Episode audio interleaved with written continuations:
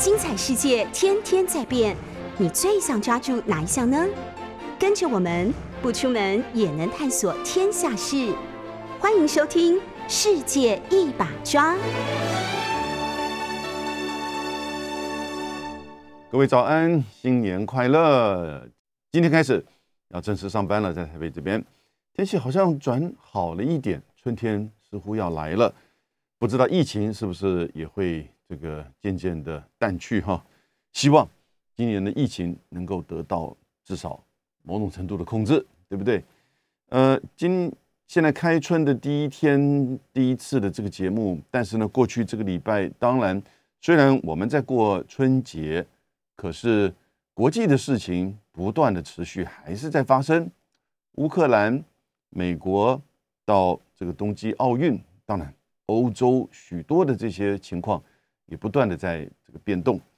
那很有趣味的是，在二月四号啊，我们亚洲时间，这个冬季奥运在北京张家口正式展开。可是同一天，同一天，美国也针对就是在叙利亚境内的伊斯兰国，还记得这个名称吗？伊斯兰国这个恐怖团体后来还真的是建国哈。在伊拉克的西部以及就是叙利亚的东部，蛮大的一个区域，但很快的也就消散。而这个 ISIS 伊斯兰国的这个首脑，呃，也在奥运开幕的同一天，被美国派特种部队进去，哦，刺杀他。结果他引爆这个炸弹死亡，让他和他的妻子跟小孩，哦，都这个这个身亡。那。美国拜登当然也发布了一个照片。我们先看，就是奥运啊，冬季奥运，北京是第一个城市，到目前为止唯一的一个城市，有同时举办夏季奥运跟冬季奥运的，是没有错哦。哦，也就是说，过去办过夏季奥运，也办过冬季奥运的，就是北京这一个城市。夏季奥运是在二零零八年。零八年举办奥运夏季奥运的北京和中国，跟二零二二年现在正在举办冬季奥运的北京和中国，相差多少年？十四、十五年的时间，这个差别很大吗？非常的巨大。这个差别不只是在经济、科技、城市建设、基础建设。也在对外关系，也在整个和亚洲之间的这个结合，很多层面，很多层面，西方国家已经不太去讨论，哦，或者是说去比较，但我发觉到中文的媒体也很少，因为什么？因为这两个之间的这个差别其实蛮巨大的。举例而言，在去年二零二一年，哦，二零二一年，整个中国大陆的对外进出口贸易。加起来是六五点六点零五兆美元，哦，相较于二零二零年增加了将近一点四，接近一点五兆美元，一年增加一点四到一点五，而这个一点四亿跟一点五差不多。二零零八年哦，二零零八年的时候，当北京举办夏季奥运的时候呢，就比这个多一点，因为二零零五年就刚好。是整个中国大陆的进出口的贸易的总值，大概就是一点五兆美元左右所以你可以看到这个经济的发展的这种快速哈。那当然，我们先来看这些这个数字，我们倒不如来看现在正在举行的这个奥运哦。那到底它的这个过程以及一些哎比较有趣味的这些这个议题哦，或者是话题在哪里呢？那当然，在这个之后，我也会跟各位介绍比较有争议的议题。然后我们再看同一天发生美国针对就是伊斯兰国的这个首脑的刺杀行为，啊，对拜登目前的这个民调有什么样的帮助，以及他为什么这么做？OK，冬季奥运的开幕，大家有看吗？我有看，哦，有一点断断续续，因为那天也在忙。那后来在网络上也把它。去看一段，因为版权的关系哦，有的时候大概只看到十几分钟、二十分钟。但是呢，我必须要讲，我其实还蛮感动的。相较于去年在东京举办的二零二零啊，没有错，因为它延了一年。二零二零年冬季的夏季奥运的开幕式，哈，我真的觉得完全这个不一样，因为去年真的大家看不太懂，连很多日本的朋友都觉得 有一点哈斯卡西，有一点这个不好意思，这个开幕式的典礼怎么会弄成这样子？不过它的原因其实是因为当初拖了一年之后的这个开幕式典礼的准备，哈。整个相关的人员以及就是团队有不断的替换，后来也发生问题，所以当时有一些就是这种就是临时上阵啊，做了一些这个就是开幕典礼的规划。可是今年你看到北京冬奥，当然去比较东京奥运，并不是在贬义哈，而是在很很很简单的，就是你去年刚开始的、刚结束的，就是说东京奥运的这个闭开幕式。哦，你印象还很深刻。在这一次的北京冬奥的开幕式，我觉得其实不止当然呈现许多中国元元素，也呈现了把奥运精神在这一次的这个开幕式当中啊做很好的呈现。因为疫情的关系，所以参与的人员并不多，呈现比较是张艺谋式的这种，就是他的比较梦幻式啊，比较炫耀式。啊，或者是想炫耀，很多人也许不认为，但是呢是比较光彩亮丽的，哦，那涵盖了很多的中国的元素以及奥运的精神，我觉得蛮蛮不错的，蛮不错的。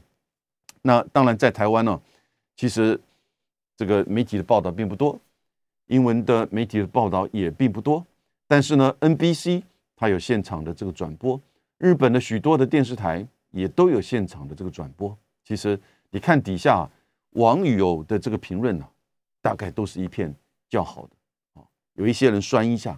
现在我觉得有的时候看西方媒体的报道的时候呢，慢慢的可能要搭配底下网友的这些评论呢，比较更为完整。这一次奥运有多少个国家的元首领袖参与呢？总共二十五个，再加上一些国际组织、联合国秘书长、世卫组织的秘书长。等等这些国际组织的这个代表啊，跟领导参与，将近有三十多个。但是二十五个国家当中啊，其实当然大家很清楚，普京来自于俄罗斯的总统，普京他的出席大概是这一次呃整个二十五个出席国家元首当中的最具有代表性的人物啊。之后他也和习近平会面，然后呢签署了中俄联合声明。很长的内容，七千多字，但是呢，洋洋洒洒，而且呈现了一个中俄对于新的国际秩序观的一个建构。但是你说是新的建构吗？呢，某种程度它也代表的是回到了联合国体系，那就相对于美国霸权主导的这个国际政治经济秩序，哈，形成两个不同的。这种对立，在中俄这边所呈现的，我必须要我讲过，它是一个联合国体系，它是一个以联合国以国际法为主的，换言之，它是一个以主权国家体系为主的，只不过是中国跟俄罗斯现在跳出来，但美国的霸权体系呢，代表的是美国的秩序跟利益为主，跟他的盟邦之间，啊，所以。呃，我之后会有机会再为各位分析。我觉得这个代表的一个很重要的就是对比，很重要的对比，也从现在开始啊，也很重要的对立。我再找机会为各位分析。那但是呢，其他的这个国家也有几个不同的这个层面，比如说有来自于东南亚的国家、南亚、中东、中亚、哦“一带一路”的国家、欧洲国家。还有民主国家，这里面有出席民主峰会的，也将近有十个国家。哦，二十五个国家里面，呃，你会看到就是有不同的这种层面。呃，你会问，二零零八年的时候，当北京奥运举办的时候，有多少国家的元首跟领袖参加？八十多个啊，八十多个，连那个时候美国总统小布希和他的父亲老布希都亲自到哦北京奥运，还为美国队哦这个加油打气。那八十多个变成二十五个，哎，那是不是每况愈下？可是各位，去年东京奥运举办的时候呢，有多少国家的元首跟领袖前往东京参加开幕式呢？十五个啊，十五个。我讲疫情是一个最大的关键因素。当然，同时你也不要忘记，今年在去年年底的时候，今年的这个冬季奥运，美国政府拜登政府外交抵制啊，说这个中国大陆对新疆的种族灭绝和违反人类罪，因此呢，他不能派啊，也不愿意派官方的人员前去北京奥运。那在他的当然，我想美国的这个游说之下。许多他的盟邦大概都没有派，啊，可是呢，诶，一个月之后，大家才知道，原来美国国务院呢，跟中国大陆申请这个特别的这个就是入境的签证呢，高达五十多人。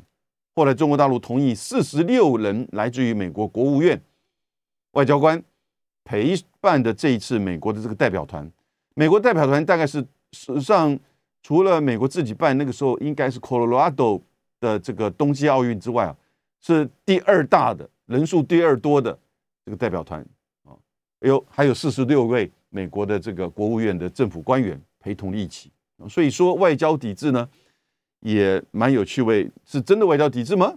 嗯，那你至于刚才讲的美国是为什么原因用外交抵制，呃，用这个就是种族灭绝、违反人类罪，我想我们谈过很多，可是各位，我提醒各位。在这一次二十五，刚刚讲二十五个出席冬季奥运开幕的国家元首跟这个呃领袖，中东国家有哪些国家呢？有埃及总统、沙地阿拉伯、沙特的王储啊、卡达啊，他的这个领袖，阿拉伯联合大公国阿联酋的王储哦，埃及、沙地阿拉伯、卡达这个阿联酋。这都是中东国家，除了大概除了伊朗之外的代表性的国家嘛。中亚国家有哪一些呢？中亚国家有哈萨克、吉尔吉斯、塔吉克、土库曼、乌兹别克，哈或乌兹克斯坦，这五个国家的总统通通来了。还有巴基斯坦。各位，我讲这一轮是什么意思？他们都是穆斯林国家。如果今天中国大陆在新疆针对维吾尔族，有种族灭绝，这些国家为什么没有任何的意见或表态？而事实上，针对在新疆的这个东突厥斯坦的这个恐怖团体，在这些国家也都被把他们列为，到现在为止，大部分都把它列为恐怖团体。美国也是，美国大概从二零零三零零四年就把东突厥这个运动列为恐怖团体。一直到二零二零年、二零一九年的年底，庞培奥强力的要把它给拿掉。那个时候，美国的国务院法律顾问室还反对，说他是恐怖团体，为什么把他把它拿掉？他还是在从事的，在就是那个时候应该是在阿富汗有从事的这些营队跟训练啊。但是呢，后来两个礼拜之后才知道，原来庞培奥要指控中国大陆在。新疆进行种族灭绝，而那个时候，美国的外国务院的法律顾问室也反对，他说这样子不能，这不是符合我们认定的标准，啊。但不管怎么样，这个是美国外交抵制的情况之下，你看到这一次冬奥几乎大概除了印尼，呃，世界人口最多的穆斯林国家之外，其他的主要的穆斯林国家的元首啊，都来了北京，OK。这个当然就等于是美国那个 NBC 的一个记者，在当时那个播报，他曾经是当家的很有名的女记者哈，这个主播，她曾经访问过很多美国的这个政要，最近还访问过美国的副总统贺锦丽。她在奥林匹克就今年的冬奥的时候，她就做就是这个主播，然后呢，就看到在整个开幕式的时候呢，最后当圣火点燃的时候，有一位有两位一男一女，对不对？女的。女性的那个运动员呢，是维吾尔族人，是维吾尔族人。他当场就怎么说呢？他当场就说，这是一个简直就是对美国当场打脸的反应的行为。也就是说，你用维吾尔族人的这个原因来种这个种族灭绝来外交抵制我，我就让维吾尔人运动员来去点燃这个圣火。他这么说，他这么说，当然有一点好像是说这个这是一个，他说这是一个真实的讯息，这什么意思？也就是他一般很直觉就认为说。美国这样子一种外交的操作，哈，事实上不符合真正的现现实。那结果呢，就被美国的右翼的团体哇围攻，哦，但当然他只是讲出了一个讯息，一个一个事实。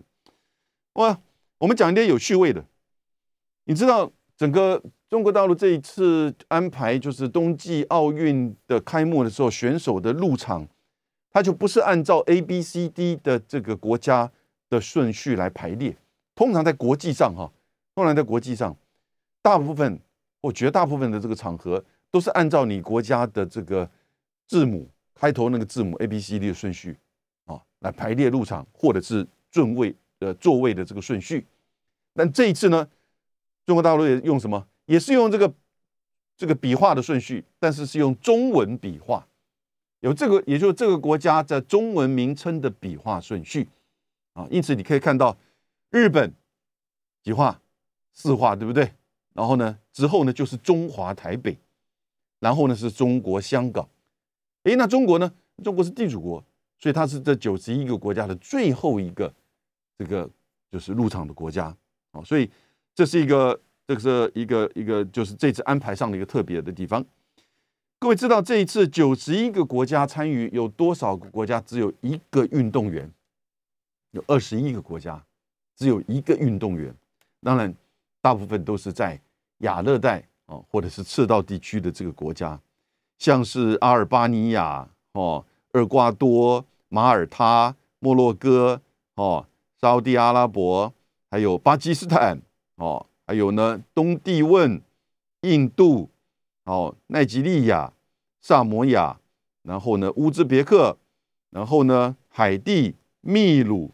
塞浦路斯这些国家都只有一位选手参加，而大部分是参加那个高山滑雪啊。高山滑雪就是你要看到那个蛮蛮刺激的，一分钟不到，大概两分钟的这个时间要从上面冲下来比那个速度的哈。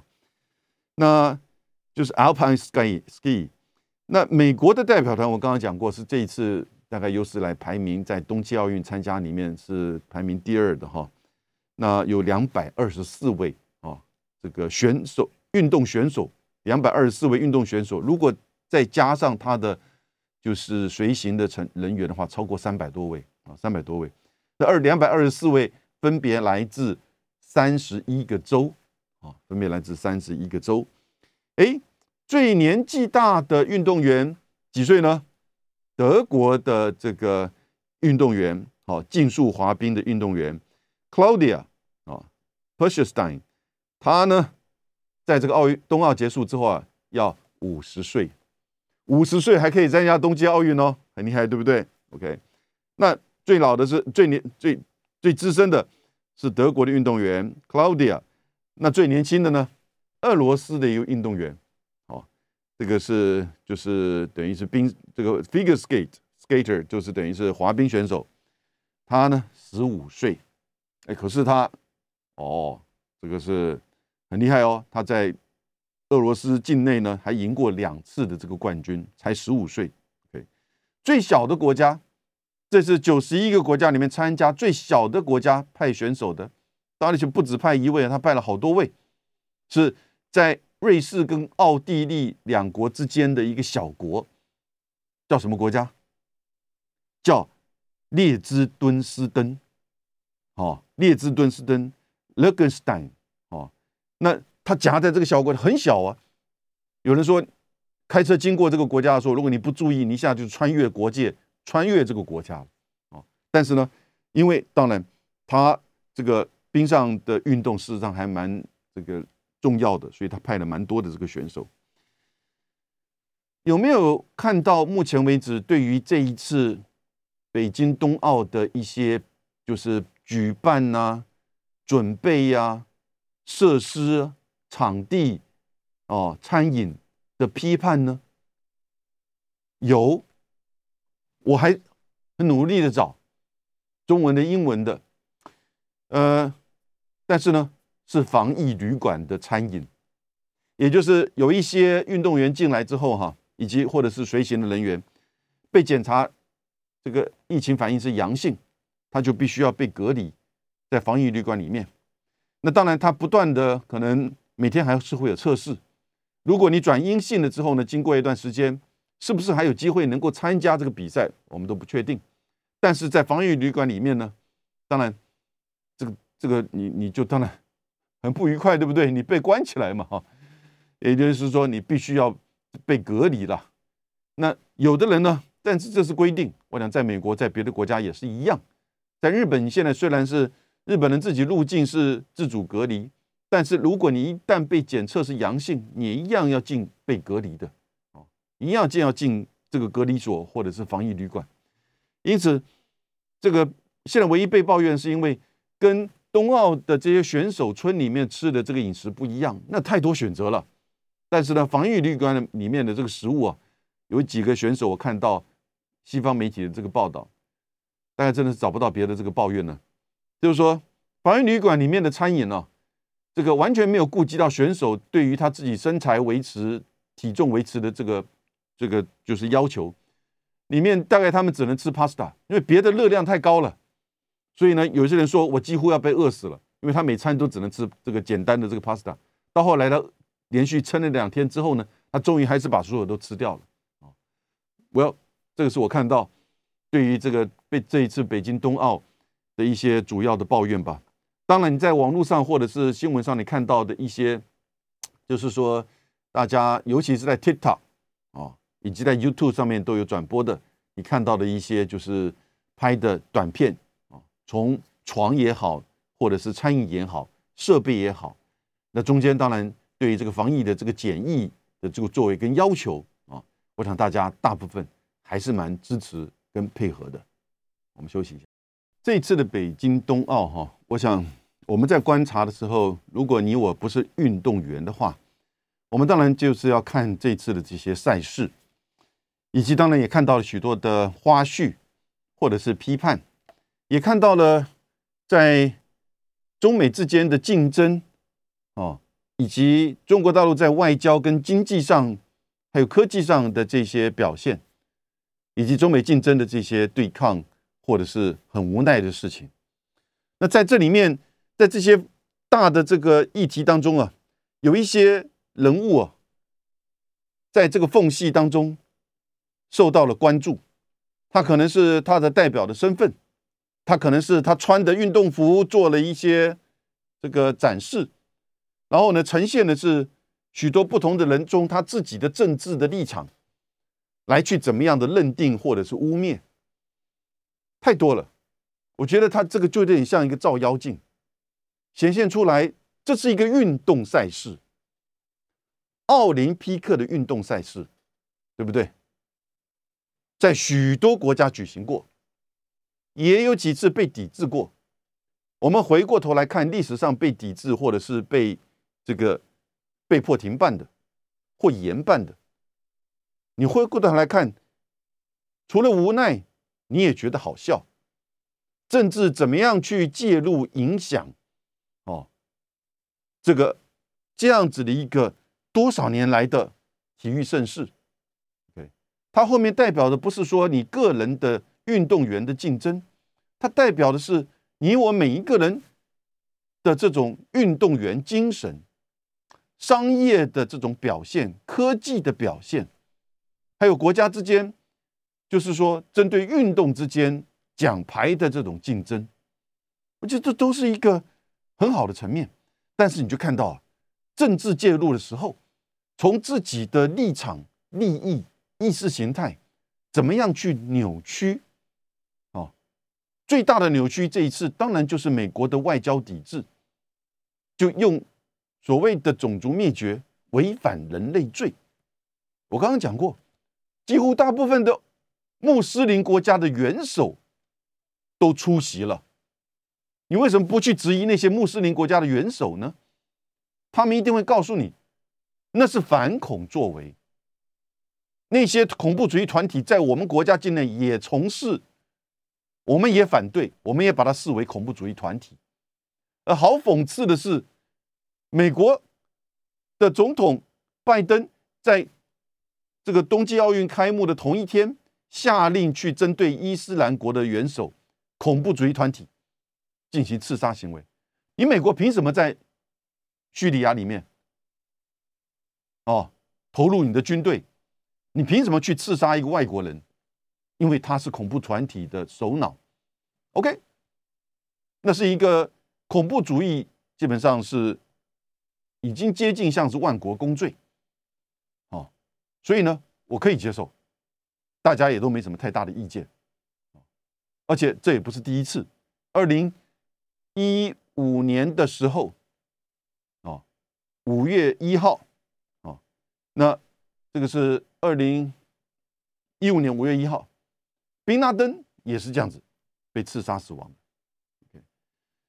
所以这个是你看到，就是政治因素的介入，而形成这么强力的反讽跟对比。我再讲一次，当你用种族灭绝去指控另外一个国家，而事实上在过去二十年，你知道他这是一个反恐的作为，也许比较强势的反恐的作为。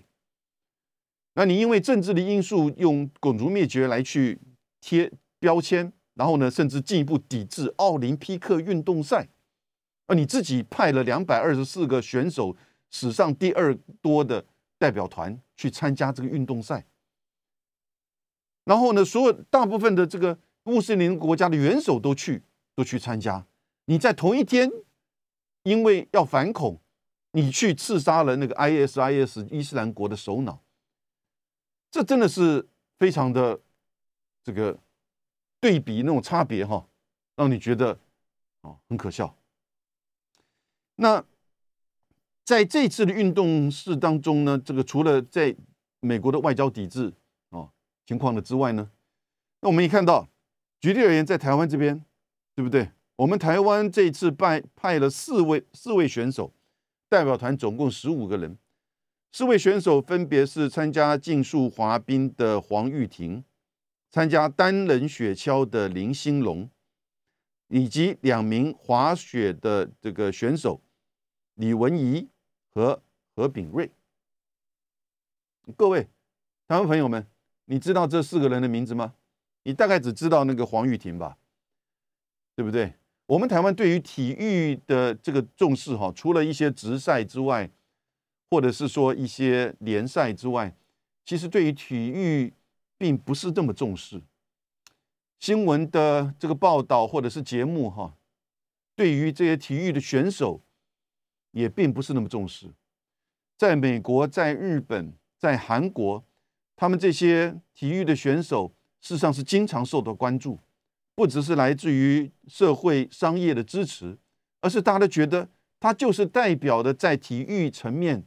的名人啊，甚至粉丝众多啊，而他们这些人也能够去吸引到更多有才能的啊年轻人参与到体育的这些竞赛跟准备当中，而在台湾却没有。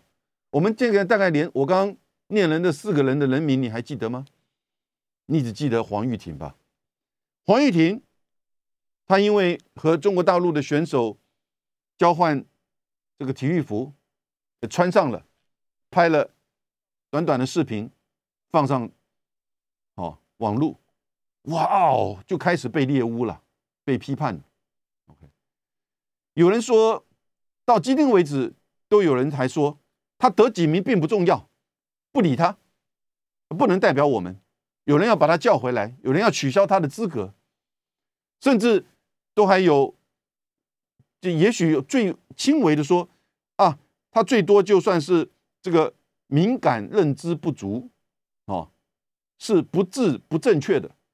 到今天的联合报的社论，我还蛮惊讶，这个民合的社论是这样写，说他敏感度不足，也许，但是呢，认为他的行为是不对的。哦，我觉得今天黄玉婷穿了一个衣服，拍了一个视频。他又不是穿着中国的衣服跑去参加比赛，对不对？他也没有跑到大街上去逛，他也没有说什么这个是代表我们什么什么什么没说。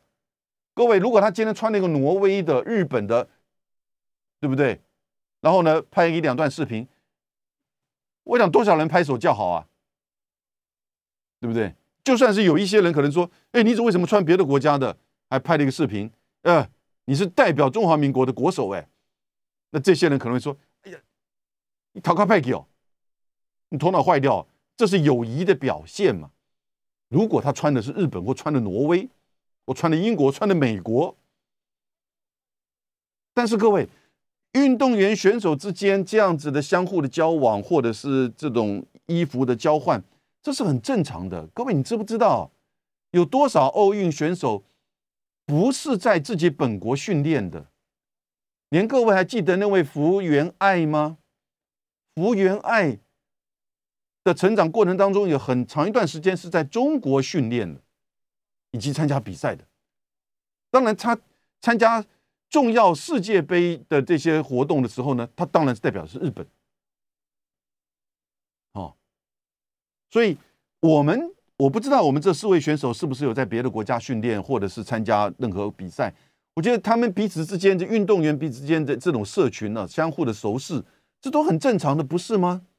你要知道进要进入到这种运动精英的这种阶层呢。那是多辛苦的，在台湾没有任何的资源。这个黄玉婷她为什么在就是这个竞速滑冰上面一直表现不错？她参加过上一次二零一八年的，这一次二零二二年再参加过。他唯一是我们台湾有两次参加冬奥经验的选手，因为他父亲开一个溜冰场，他从小就喜欢这样子。可是各位，他父亲的溜冰场可以训练出一个奥运的选手吗？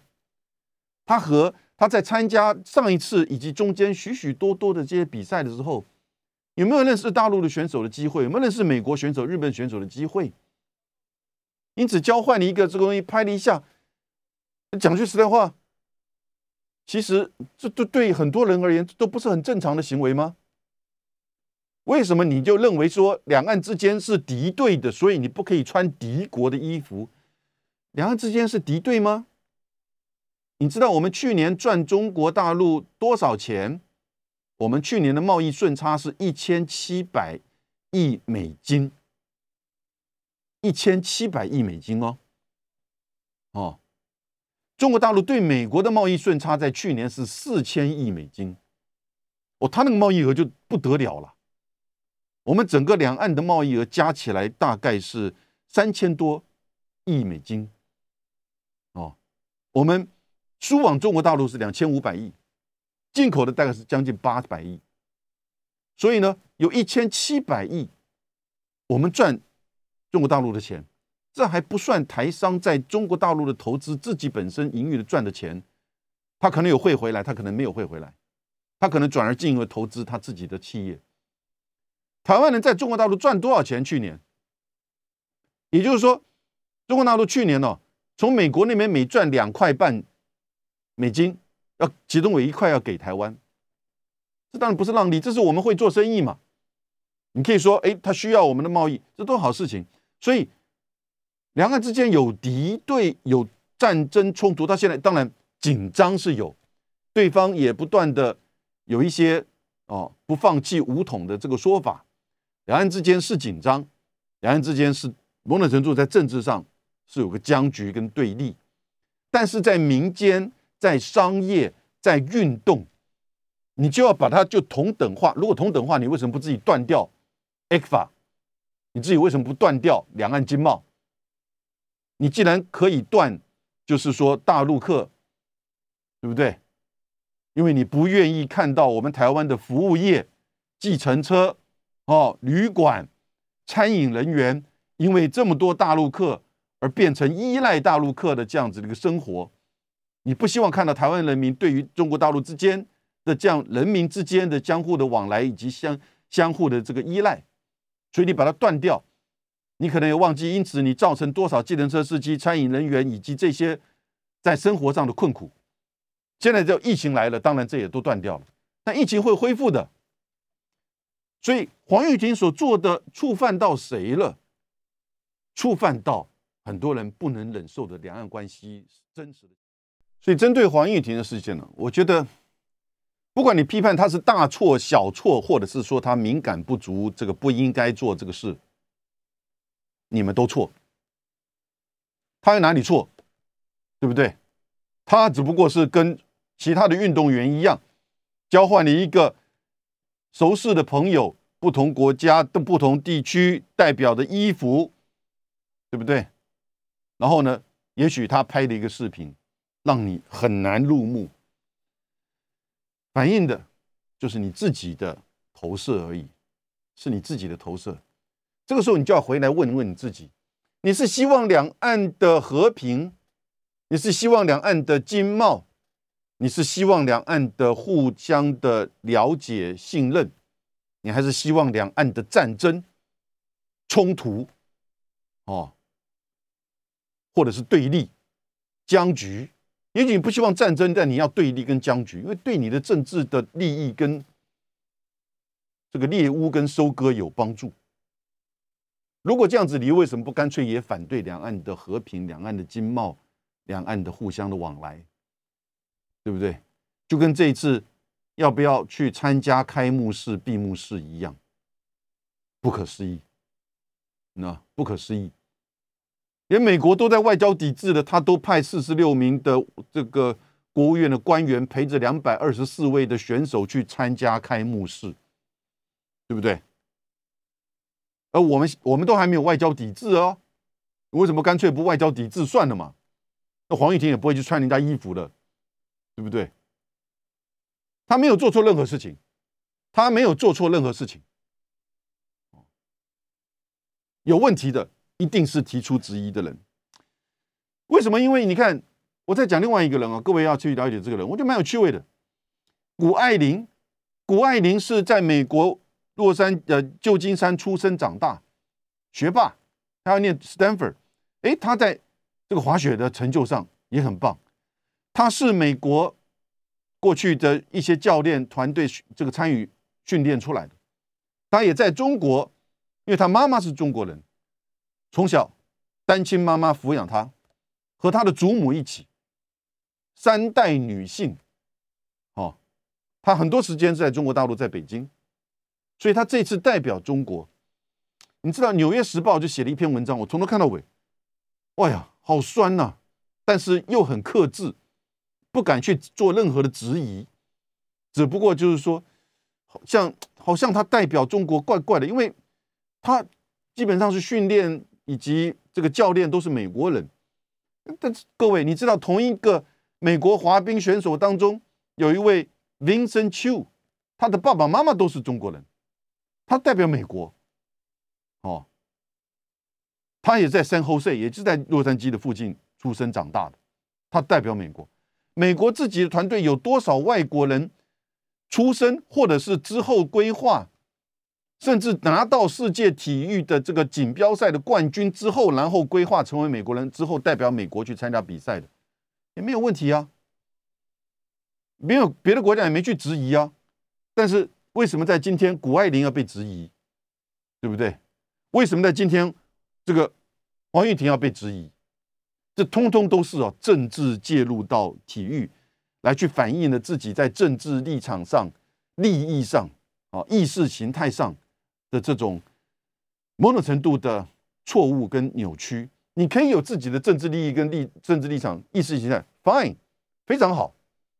但是呢，留在你的政治领域，不要因此拿它作为一个就是好像是猎巫的哦，来去要求别人、指挥别人，或者是攻击别人、污蔑别人。你就是你自己的政治立场，keep it for yourself，OK。你可以在政治议题上去说服别人，或去影响别人竞选，或者是演讲得到支持。你真的有权利，你用用这样一个政策，但是你要为你的政策而负责。美国拜登一定会为这个外交抵制北京冬奥会有他的历史的定位，会负这个责任。所以呢，他就在同一天呢，他就去为什么？因为他怕怕这个冬奥的事情去凸显。我猜了。他就在同一天要让国际媒体的焦点，要让西方媒体的焦点关注在什么呢？关注在他英勇的派遣特种部队哦，去刺杀伊斯兰国的这个首脑。我很多媒体是这样解读哦，不是我自己哦，CNN 也好，或者是许多的媒体是这样解读。这样子的解读，以及也另外一种更深刻的解读是，他为了要救他的民调，到二月四号，也就是他派遣特种部队去刺杀这个伊斯兰国的首脑，叫库西雷。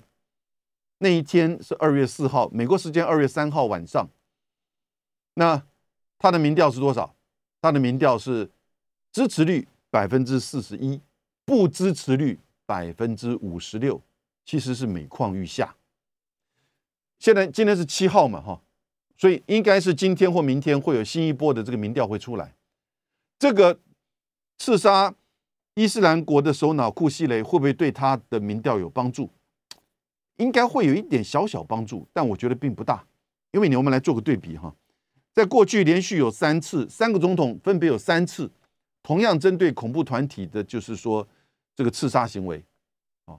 一个当然就是奥巴马，哦，奥巴马是二零一一年，我刚才讲二零一五年讲错了，二零一一年的五月一号，针对宾拉登啊，这个大家都知道了，阿富汗行动、伊拉克战争，尤其是阿富汗是针对九一一二零零一年九月十一号的恐怖攻击，纽约的，就是双子星大楼，还有美国华盛顿的国防部。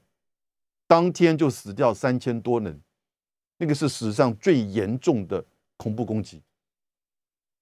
所以呢，美国挥军进入到阿富汗，至于挥军进入阿富汗合不合法，我个人其实都有质疑，因为并不是阿富汗的塔利班有参与到这次的恐怖攻击，可是他是去庇护、保护基地组织宾拉登进去之后呢，连续你看二零。零一年的十月进去，十一月一个月就把塔利班从喀布尔给赶走，取得了大部分就是阿富汗的控制。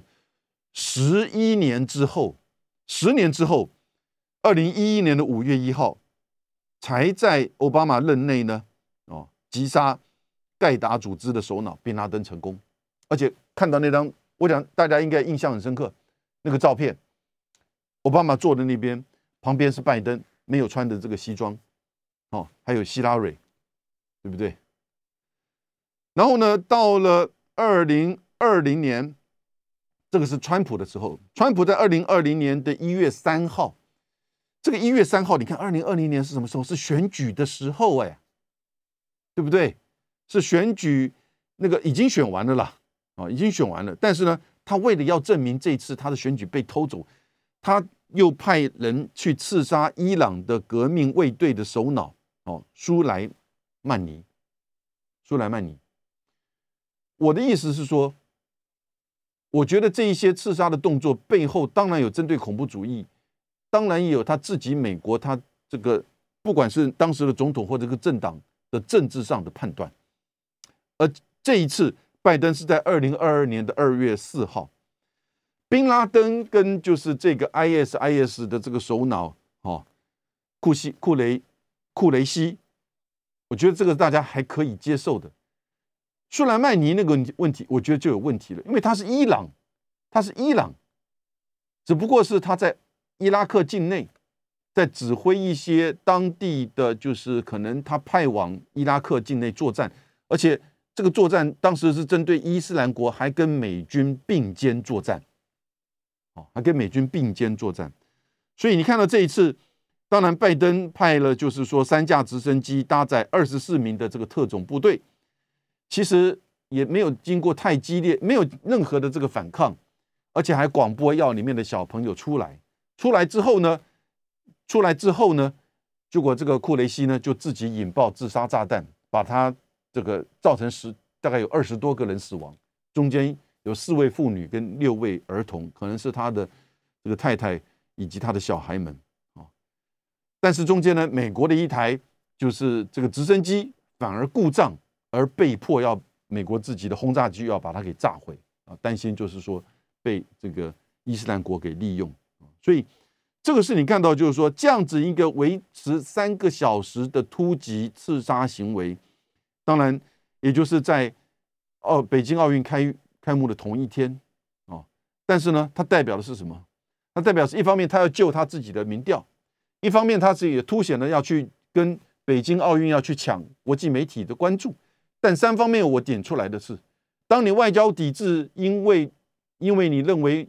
这个新疆的维吾尔族人，可是呢，大部分的穆斯林国家的元首都去参加，而你在同一天去刺杀一个恐怖的这个团体的首脑，啊，所以我觉得这里面呢，蛮吊诡的，蛮有趣味的的一些这个现象。